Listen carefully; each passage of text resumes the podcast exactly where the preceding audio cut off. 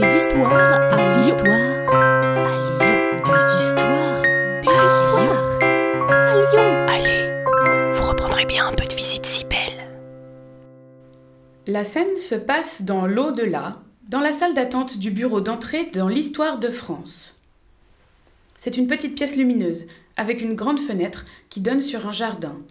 Tout autour, des fauteuils sont installés et plusieurs personnes attendent, majoritairement des femmes. Soudain, la porte s'ouvre. Une secrétaire entre dans la pièce avec un dossier à la main. Madame Julie Victoire d'Aubier. Oui, Madame, votre dossier est complet. Vous allez pouvoir passer au bureau d'entrée dans l'histoire de France. On vient de recevoir la dernière pièce manquante. Vous aviez suffisamment de rues à votre nom, des places, des établissements publics. Votre page Wikipédia, le moteur de recherche Google vous a mis sur sa page d'accueil. Et enfin, dans la ville de Lyon, où vous avez été la première femme à passer le concours du baccalauréat, une BD sur votre vie est sortie en septembre 2020. Vous pouvez passer au bureau, vous allez pouvoir entrer dans l'histoire de France. merci. Ah, je suis tellement heureuse. Merci beaucoup, merci. Ensuite, Madame Denise Doménac Lalique. Laliche, j'en sais rien moi comment on prononce ça. Euh, oui, c'est moi. On va regarder votre dossier ensemble si vous voulez. Oui, oui, bien sûr. Alors voilà, j'ai apporté tous les papiers. Donc, les livres que j'ai écrits sur mon expérience en tant qu'agent de liaison et faussaire dans la résistance. Les papiers qui prouvent que j'étais responsable des jeunes des mouvements unis de la résistance quand j'avais 20 ans. Mon engagement à la libération, voilà. Euh, oui, alors juste avant la libération, c'est vrai que j'ai pas beaucoup de documents, mais c'est parce que j'étais recherchée activement par la Gestapo et j'ai quitté Lyon et j'ai vécu dans la clandestinité jusqu'à la libération. Voilà. Alors après, il y a euh, les documents du Centre d'histoire de la résistance et de la déportation à Lyon, où ils ont parlé de moi dans des expos. Euh, bon, évidemment, les rues à mon nom, il n'y en a pas encore parce que je viens de mourir. Et ma fiche Wikipédia, voilà. Ah oui, j'ai un dernier document qui vient d'arriver. Euh, j'ai été mentionnée derrière- dernièrement dans une exposition sur les femmes du 5e arrondissement à Lyon. Bien, merci.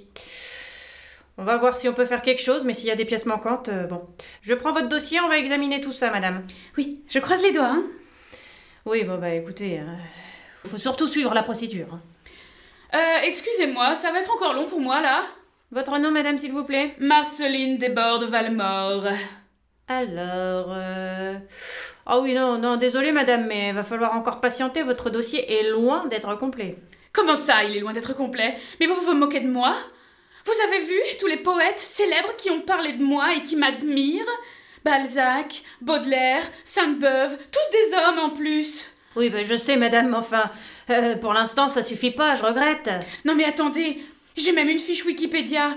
Et dessus, c'est écrit que je suis la précurseuse. Non, c'est écrit précurseur de la poésie moderne. J'ai revendiqué le fait de pouvoir écrire en tant que femme dans un poème. Écoutez. Les femmes, je le sais, ne doivent pas écrire. J'écris pourtant. Afin que dans mon cœur au loin tu puisses lire comme en partant.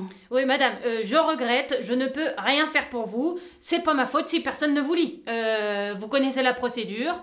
Pour les écrivaines et les écrivains, tant que vous n'êtes pas dans un programme scolaire, je ne peux pas faire passer votre dossier. Désolé. C'est pas vrai ça. Non mais ça fait 160 ans que j'attends au moins. 160 ans. Ben, elle peut prendre son courage à deux mains, celle-ci. Hein. 160 ans. Vous vous attendez depuis longtemps?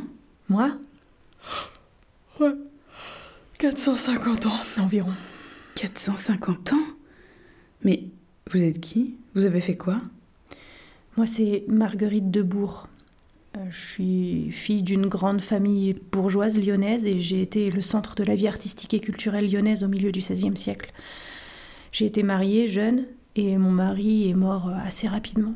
J'ai choisi de ne pas me remarier pour pouvoir profiter un peu. J'ai invité tous les grands artistes lyonnais dont tout le monde parle, hein, Maurice Stève, Pernette Duquillet, Louise Labbé, Clément Marot. Certains se sont rencontrés grâce à moi même. Et j'ai commandité des œuvres aussi. Enfin, voilà, j'ai vraiment été au centre de la vie artistique. Et vous, vous n'avez pas réussi à rentrer dans l'histoire Oh bah, non.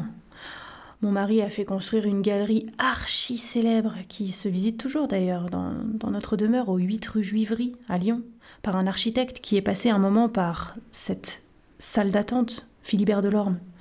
Il a eu sa petite période d'oubli aussi. Et puis bon, lui forcément, il a fini par euh, vite euh, entrer dans l'histoire. Moi, j'attends. Et puis, je vais vous dire, hein, mon dossier est pas prêt de passer. J'ai même pas de fiche Wikipédia.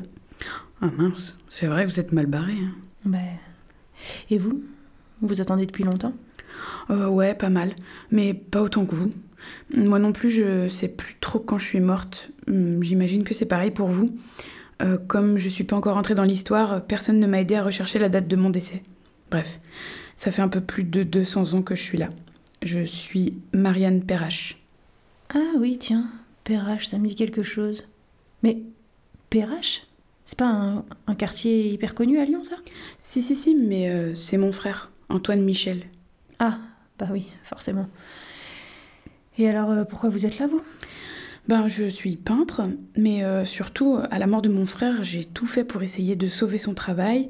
Alors, j'ai pris la direction de son entreprise qui s'occupait des travaux d'assèchement du sud de la presqu'île, de Lyon, le quartier Perrache, quoi. Euh, L'entreprise était complètement endettée, les travaux coûtaient hyper cher. J'ai passé des années à bosser comme une dingue pour tout remettre à flot. Hum, J'ai pas réussi, mais au moins j'ai essayé.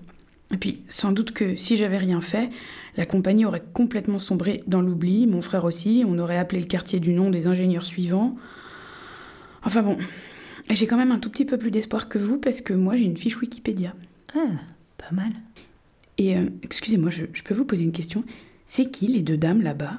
On dirait qu'elles sont mortes, même si, bon, je, je sais bien, ici on est toutes déjà mortes donc c'est pas possible. Ah, c'est Julia et Mémia Sosandris. Elles étaient déjà dans cet état, moi, quand je suis arrivée. Venez, on va aller les voir. Bonjour, vous êtes qui? Je suis Julia, plus ancienne femme connue de Lyon. Ah bon? Mais vous êtes là depuis combien de temps? Deux mille ans. Mais vous avez fait quelque chose de remarquable? Aucune idée. Je suis juste la plus ancienne femme dont on conserve le nom. Et votre amie à côté, c'est qui? Mémia Sosandris. Elle est arrivée 200 ans après moi. Chef d'entreprise, c'était tellement rare à notre époque. Elle a fait des choses incroyables, Mémia. Mais bon, ça fait quand même 2000 ans qu'on attend ici pour entrer dans l'histoire. Vous reprendrez bien un peu de visite si belle. Salut à vous Une gognandise, en parler lyonnais, c'est une plaisanterie. Ce podcast d'histoire, de légendes et de gognandises lyonnaises est proposé par les Visites Cybelles, visites théâtralisées et comptées à Lyon. Vous pouvez nous retrouver sur les réseaux sociaux, Facebook, Instagram et Twitter. Pour réserver des visites, rendez-vous sur notre site web, vous trouverez le lien en description. Et pour connaître les prochaines histoires, abonnez-vous. Sur ce, on vous dit à bientôt.